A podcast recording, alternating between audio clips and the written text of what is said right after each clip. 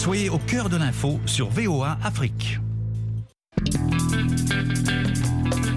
I have a dream. It's one small step for man, one giant leap for mankind. Une Amérique euh, qui est maintenant multiculturelle, multiforme. nation under God, indivisible, with liberty and justice for all.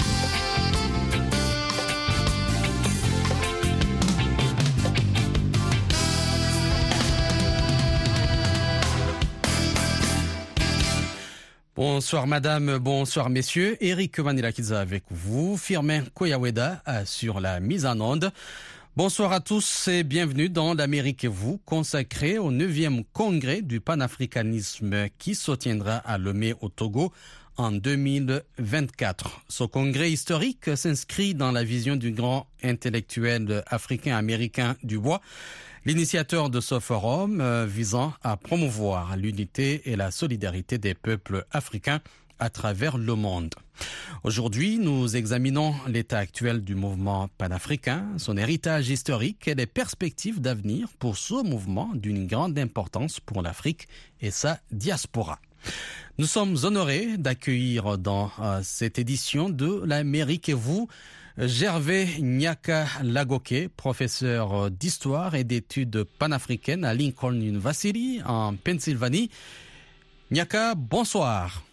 Oui, bonsoir. Merci Je- pour l'opportunité. Je signale euh, également que vous êtes président de la Convention pour le panafricanisme et le progrès, n'est-ce pas? Oh, oui, oui, bien sûr. Nous avons le professeur Jean-Claude Géréquet, docteur en histoire contemporaine et en sociologie des et religions. Il est aussi un analyste politique. Euh, Jean-Claude, bonsoir.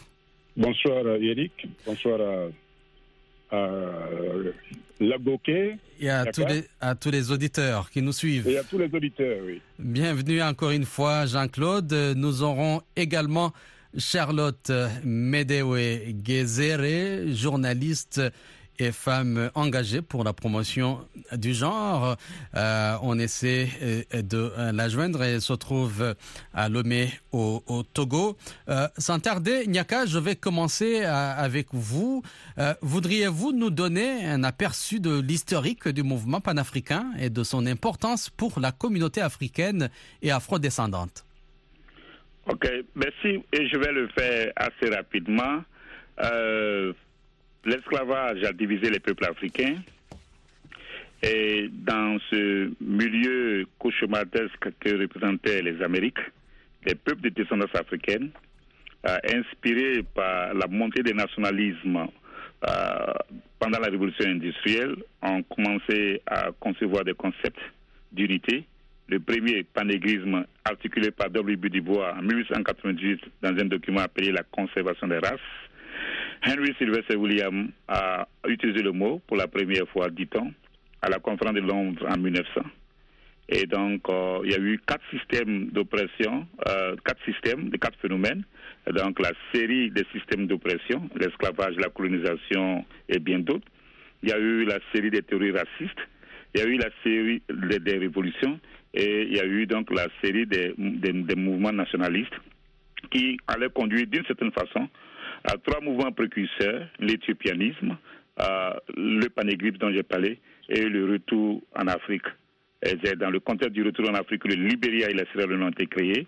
Et puis après, donc après la conférence de Londres, donc le mouvement a été articulé et bien plus tard, W. Dubois allait commencer la série de congrès panafricains de 1919 à 1945. Garvey a lui organisé la série des conventions panafricaines. Kwame Nkrumah qui était au congrès, au congrès de Manchester en 1945 avec George Padmore, quand il devient le premier ministre du Ghana, allait quant à lui mettre sur pied la série des, des conférences de tous les peuples africains. Et quand l'OU a été créée en 1963, le mouvement panafricain va toucher donc le continent. Et après, l'Union africaine allait mettre sur pied la sixième région qui constitue la, diaspora, alors que l'Afrique avait été subdivisée en cinq régions. Voilà brièvement le mouvement panafricain. Il s'agit donc de la nécessité de la souveraineté politique, économique et culturelle de l'Afrique pour que les Africains jouissent euh, de leurs ressources et puis pour apporter quelque chose à la civilisation de l'universel. Merci euh, Nyaka pour euh, cet aperçu euh, historique du mouvement panafricain. Jean-Claude, quels sont les principaux défis et obstacles auxquels le mouvement panafricain est confronté aujourd'hui?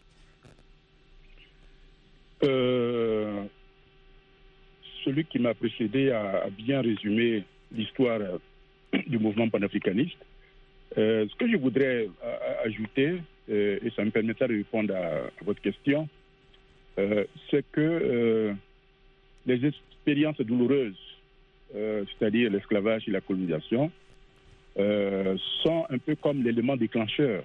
C'est-à-dire que c'est ce qui a poussé les pères du panafricanisme à, à se dire que les Noirs ne pourront se sauver que s'ils sont unis et solidaires. Donc je dirais que les maîtres mots du panafricanisme, du mouvement panafricaniste, sont l'unité et la solidarité. Et il faut dire que, euh, justement, après la première conférence de tous les peuples africains à Accra en avril 58, il faut dire que euh, on a vécu, on a vécu cette unité, plutôt cette solidarité euh, en Afrique. Par exemple, le Ghana, le Ghana euh, a- avait accordé un prêt à, la Guinée de, de Sékou Touré lorsque la France, du jour au lendemain, a abandonné la Guinée à elle-même. La France est partie, n'est-ce pas, de ce pays-là. Et donc, euh, la Guinée s'est retrouvée un peu vraiment démunie. Et Kwame Nkrumah, donc, a accordé un prêt à la Guinée à ce moment-là. Euh, Il y a aussi le fait que la plupart des militants de l'UPC, l'Union des populations du Cameroun, ont été hébergés, ont trouvé asile, n'est-ce pas, au Ghana. Et même, euh, comment il s'appelle, euh, le Zimbabwéen, à l'époque, bon, c'était pas, c'était pas ce nom-là, euh, Mugabe, Mugabe a séjourné au Ghana. Vous voyez, je crois que c'est même là-bas qu'il a rencontré sa première femme, Sally, hein, après des études, n'est-ce pas, à Shimota College. Vous voyez? Bon, quand on prend en Afrique de l'Est, hein, Nyerere, par exemple, accueilli aussi des mouvements de libération, au moins leurs leaders, hein, les gens de la SWAPO, les gens de l'AMC, les gens du, euh, du Frélimo, hein, mozambicain. Voyez, donc il y avait vraiment cette solidarité-là. Et malheureusement, aujourd'hui, et là, je, voudrais maintenant répondre à votre question, j'ai l'impression que cette, cette unité, cette solidarité n'existe plus. Vous voyez, prenez le, euh, par exemple euh, le cas du Mali, hein, le cas du Burkina qui se battent, qui essaient, n'est-ce pas, de briser le joug de l'impérialisme français. Mais malheureusement, qu'est-ce qu'on constate? Ces deux pays-là ne se battent seuls. On ne sent pas une solidarité des autres pays africains vis-à-vis du Mali et vis-à-vis du Burkina. Donc ça, c'est un problème, ça. Et donc, je pense que le panafricanisme, ici, vraiment, il est d'actualité. Il faut que les Africains comprennent que c'est, n'est-ce pas, par notre unité, par nos solidarités, que nous pourrons nous sauver. Vous voyez Et là, vraiment, je pèse bien mes mots. Ce n'est pas quelqu'un qui va nous sauver, c'est nous-mêmes qui allons nous sauver. Mais nous allons nous sauver comment? Par l'unité et par la solidarité.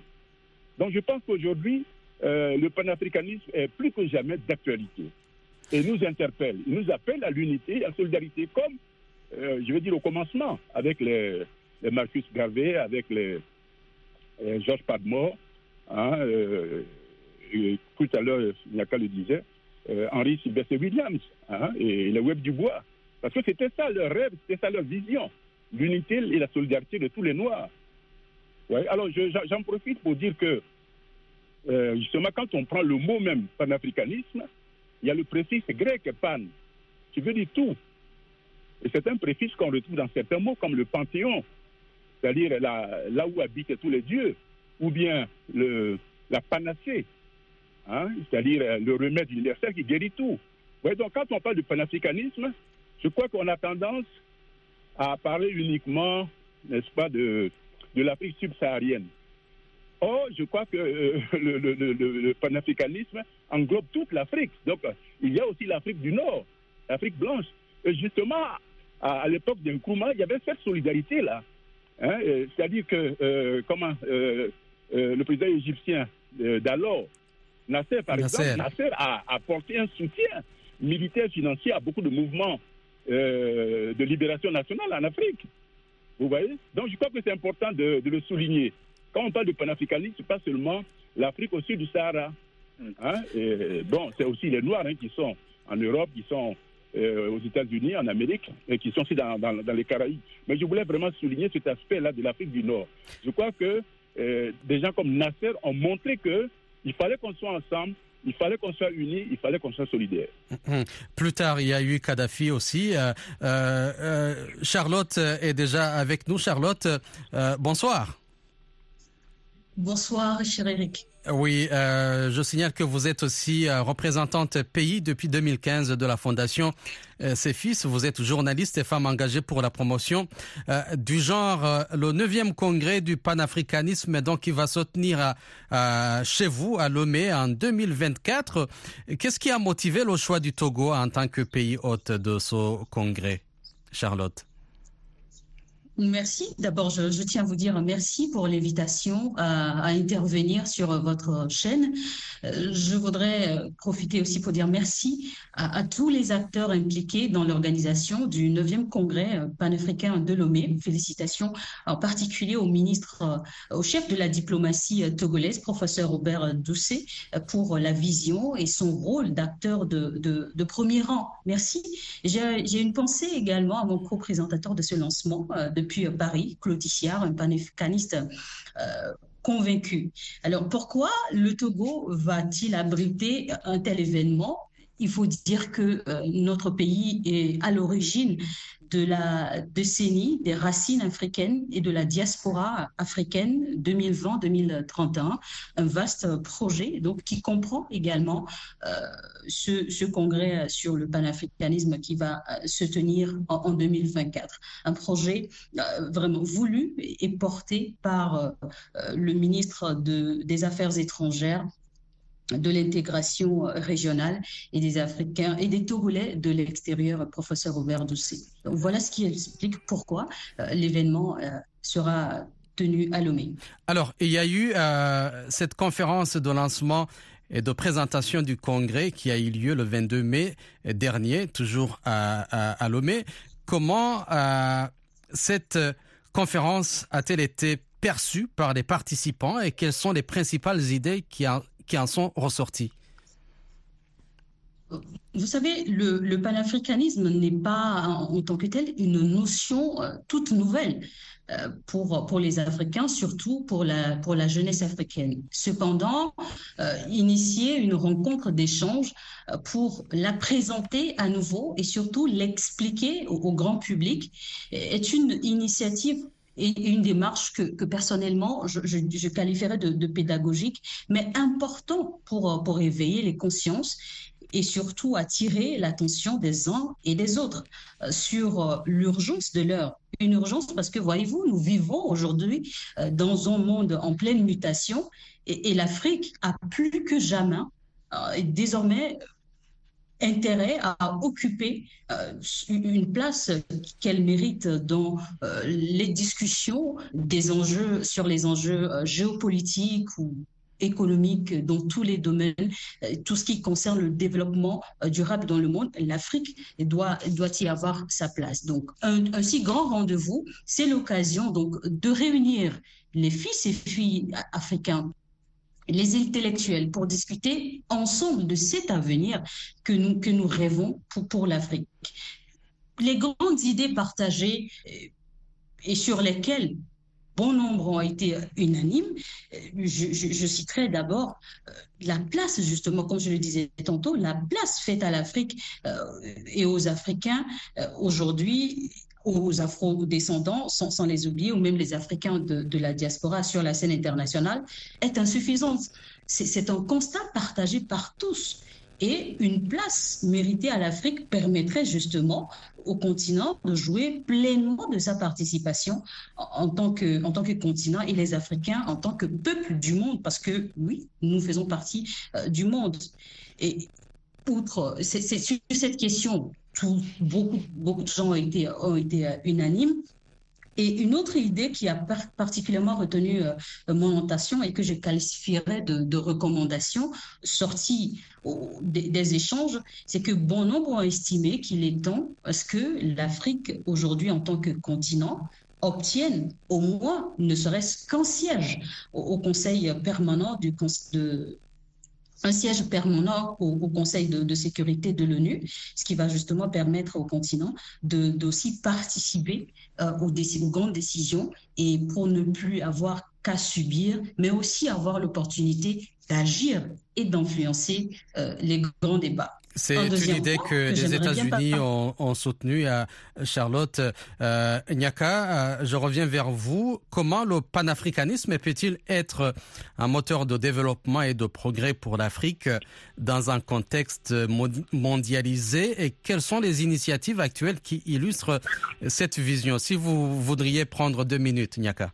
Oh, deux minutes. Bon, je vais d'abord prendre 30 secondes pour euh, apporter un petit rectificatif à la brillante prestation de Jean-Claude Djereké. En avril, au Ghana, en 1958, la première conférence qui a eu lieu, c'était la conférence des États euh, africains indépendants. Euh, donc, ils étaient huit au, départ, et la conférence de tous les peuples africains, elle, elle a réuni, elle a réuni plus de près de 300 participants, leaders politiques, le Lumumba, les France Fanon, c'est qui a eu lieu, cette qui a eu lieu en décembre 1958. Euh, maintenant, euh, euh, Charlotte a dit de très bonnes choses. effectivement, ce qui s'est passé au Togo, c'était le lancement. Et elle a moi aussi, à, à, je m'associe à elle pour féliciter le ministre euh, des Affaires étrangères du, Togo, euh, son Excellence le professeur Robert Dussé, et puis Jean-Claude Sia, parce qu'il est temps que les Africains arrivent à se mettre ensemble au-delà de nos divergences. Et donc, si euh, le Togo a pris l'initiative, même si on ne reconnaît pas le Togo comme une nation panafricaniste comme les autres, et que le Togo prend cette initiative, il faut donner le bénéfice du doute au Togo et puis, il faut essayer d'accompagner le processus pour que le panafricanisme se répande comme une traînée de poudre sur le continent africain. C'est ce qui explique ma présence là-bas et c'est ce qui explique mon engagement à soutenir ce processus. Maintenant, euh, aujourd'hui, euh, ce qu'il faut savoir, très simple, euh, et c'est ce que j'ai l'habitude de dire aux gens. On a vu la guerre entre l'Ukraine et la Russie. On a vu comment la grande puissance, la grande puissance américaine arrive à rassembler les pays de l'Union européenne pour qu'ensemble, ils fassent euh, euh, front contre ce qu'ils appellent le péril russe. Donc c'est la même chose que les Africains doivent comprendre pour survivre dans ce monde, c'est dans l'unité. Donc euh, un pays comme la Côte d'Ivoire ne peut pas subir, ne peut pas résister contre la puissance américaine si elle n'est pas soutenue, enfin, si le pays n'est pas soutenu par les autres pays africains. Le deuxième élément, euh, il faut que les Africains contrôlent leurs ressources.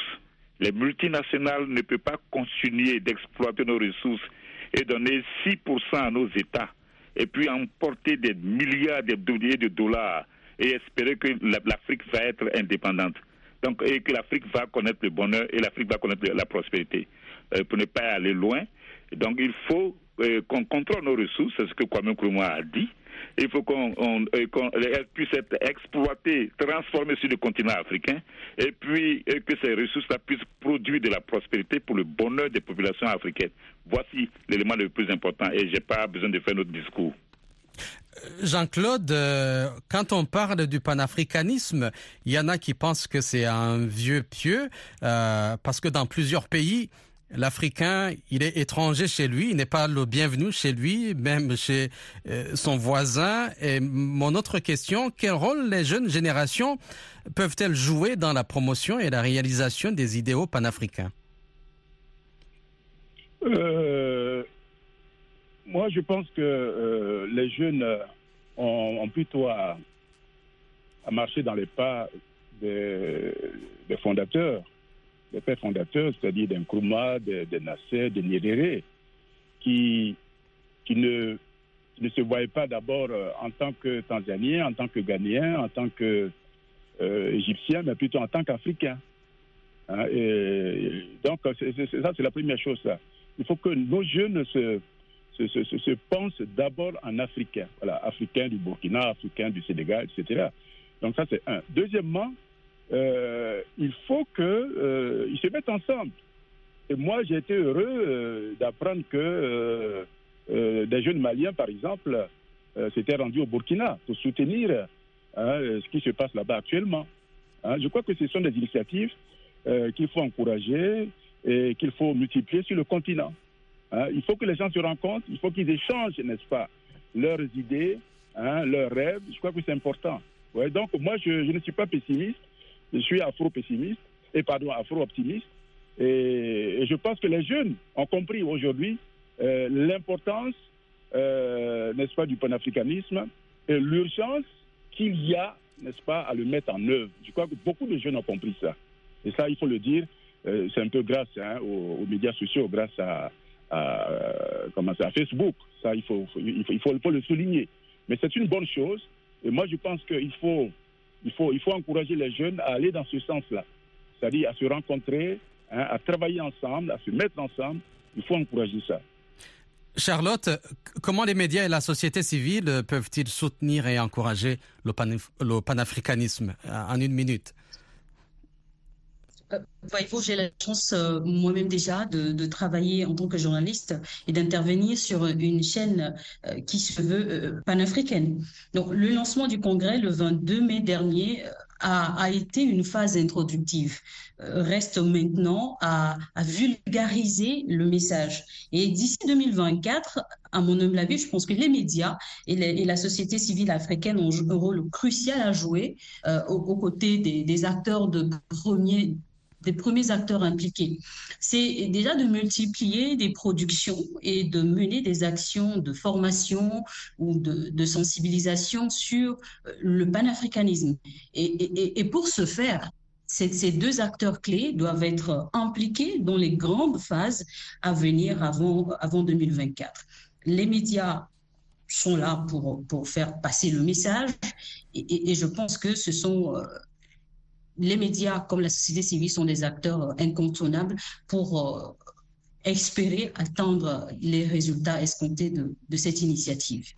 Il nous reste moins de euh, trois minutes pour euh, finir, cette émission. On va partager le temps qui nous reste. Jean-Claude, je commence euh, avec vous. Comment pouvons-nous renforcer les liens entre les diasporas africaines et le continent lui-même pour favoriser une coopération mutuellement bénéfique? Quelles sont les opportunités à saisir dans ce domaine?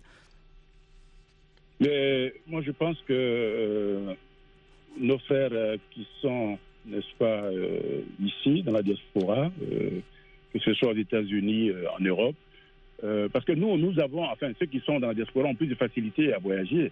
donc, je pense que c'est plutôt à eux, c'est plutôt à eux de faire cet effort-là, de se rendre sur le continent pour, n'est-ce pas, rencontrer, n'est-ce pas, les, Africains qui sont sur le continent échanger avec eux, euh, mettre ensemble, n'est-ce pas, euh, comment on dit ça, enfin envisager comment, comment libérer, n'est-ce pas, le continent, parce que je crois que c'est ça le défi aujourd'hui, hein. c'est-à-dire comment arriver, n'est-ce pas, à avoir une armée commune, une monnaie commune, une banque commune. C'était ça le rêve, n'est-ce pas, des pères du panafricanisme. Et je pense que euh, les Noirs qui sont dans la diaspora, hein, comme je l'ai dit, euh, ils ont plus de facilité de voyager. Mm -hmm. et, et, et, donc, c'est à eux de faire le premier pas, d'aller oui. sur le continent pour rencontrer leurs frères qui sont là-bas. Nyaka, Nyaka, en quelques secondes, la même question. Nyaka, vous êtes là? Oui, je suis là. Quelle est la question? Euh, Comment pouvons-nous renforcer les liens entre les diasporas africaines et le continent lui-même? Oui, bon, cela, ça se fait déjà. Peut-être ça peut aller par moment en hibernation. Euh, nous sommes là, nous sommes les acteurs. Je suis d'Afrique, je suis ici aux États-Unis. Je travaille avec des Noirs américains, je travaille avec euh, d'autres Africains de la diaspora. Et nous engageons un, débat permanent. Et aussi avec des gens qui ne sont pas euh, des Noirs, mais qui sont qui croient en l'internationalisme. Et, comme moi, ils sont nombreux. Et donc, euh, le congrès du Togo est une opportunité pour rallier et toutes ces personnes-là. Et donc, euh, et les choses se passent. Jean-Claude a parlé des Africains qui. Oui, merci Niaka, merci Niaka. Il nous reste plus de temps. Charlotte, une opportunité à saisir dans ce domaine en quelques secondes.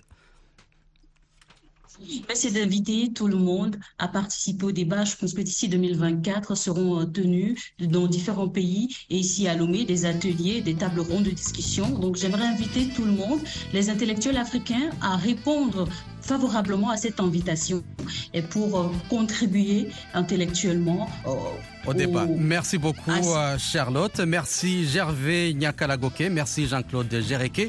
On parlait de ce 9e congrès du panafricanisme qui se tiendra à Lomé au Togo en 2024. Eric Manilakiza a été avec vous au micro. La Firmin Koyaweda